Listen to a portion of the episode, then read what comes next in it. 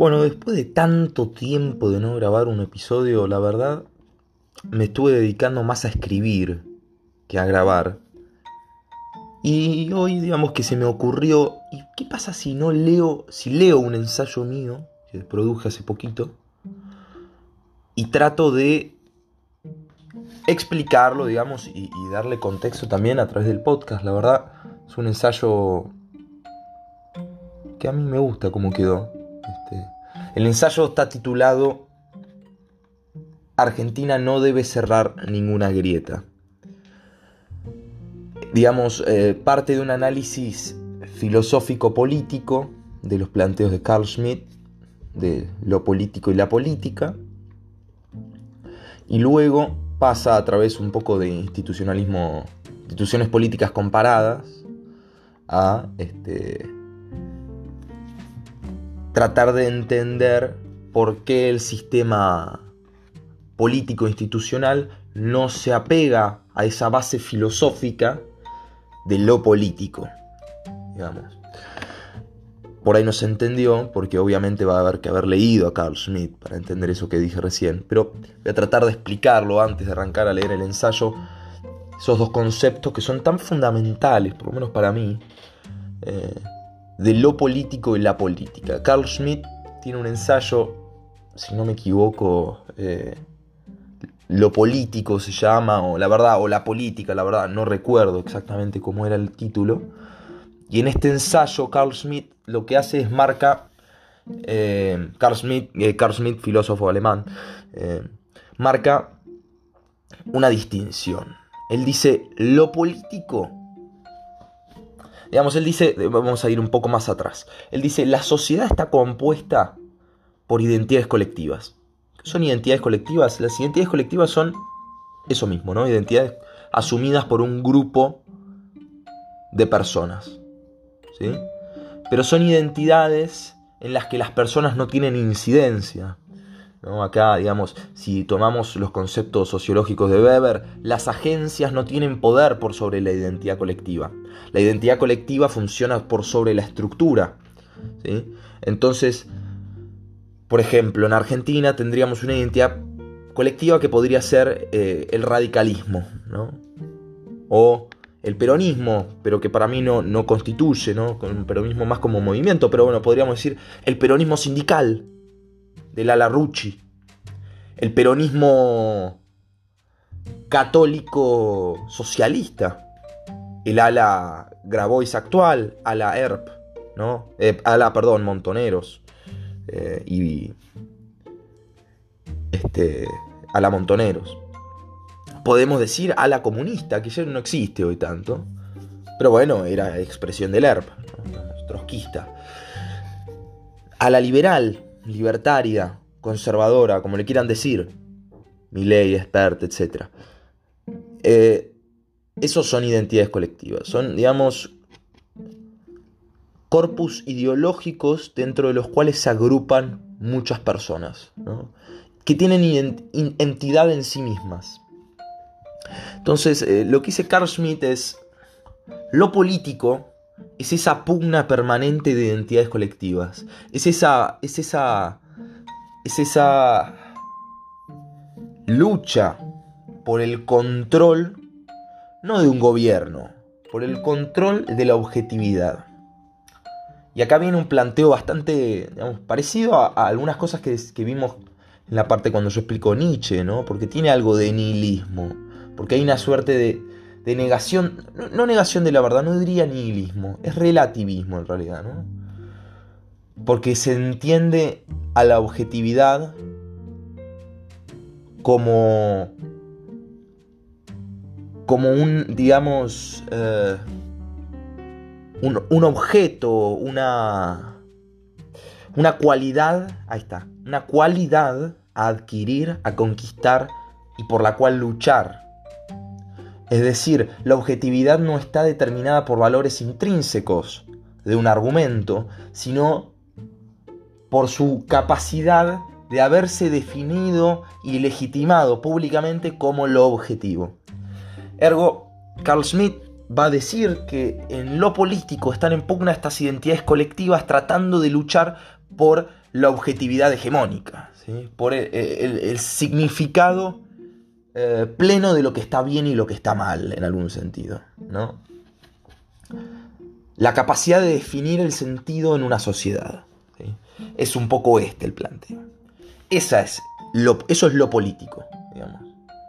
Eh, y la política, por otro lado, es lo que uno más comúnmente conoce como la política, que es la política, la lucha por cargos políticos, las disputas al interior de un organigrama institucional, eh, las elecciones, digamos, instituciones, procesos y actores, como podría haber dicho alguno, eh, algún profesor. instituciones políticas, actores políticos, procesos políticos. Eh, y organizaciones, digamos, organizaciones puestas dentro de actores. E-, esa es un poco la idea. Pero, digamos, esto también resuena un poco a los que escucharon alguna vez de, Marx, resuena un poco a la idea de estructura y superestructura, ¿no? Casi como si, como si, y acá una cosa, ¿no? Superestructura eh, refiere en realidad más a una cosa como supraestructura. Supra, la supraestructura en el caso este vendría a ser lo político, y casi como que eh, la estructura, ¿no? Fuese... Eh, la política. Ergo, lo político va a siempre condicionar la expresión en la política.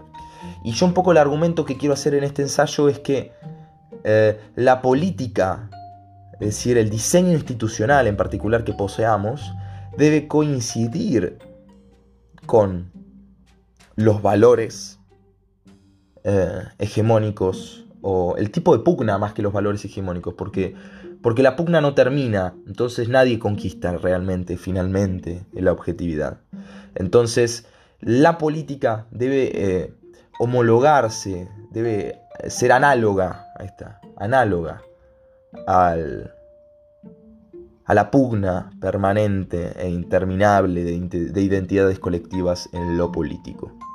Entonces, dada esa larga introducción, vamos a arrancar a ver un poco la crítica que hago. Luego, si hay tiempo, o en otro capítulo, voy a dar la, la propuesta original que quiero hacer. Pero bueno, aquí vamos. Para este ensayo parto de una realidad inalterable. Lo político, como una vez lo conceptualizó Carl Schmitt, es una arena sobre la que la política debe jugar, no una arena a alterar y manipular. Pretender tal cosa solo sería el ejercicio de una arrogancia tal que conllevaría al terror o al exterminio. La pregunta no es cómo alterar las identidades colectivas que conviven en nuestra Argentina, sino qué hacer con ellas para poder retomar una añorada senda de gloria. Para esto hay una pregunta que no deja de molestar mi subconsciente. Una pregunta que Sartre no dejó de hacerse hasta morir. ¿Cómo concertar una comunidad solidaria sin devenir en Robespierre? ¿Por qué aquellas filosofías de tan elevados estándares morales terminan en genocidio?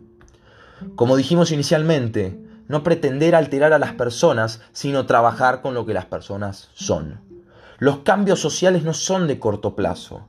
Luego de la toma de la Bastilla llegó Napoleón y luego de 68 se consolidó aún más Charles de Gaulle.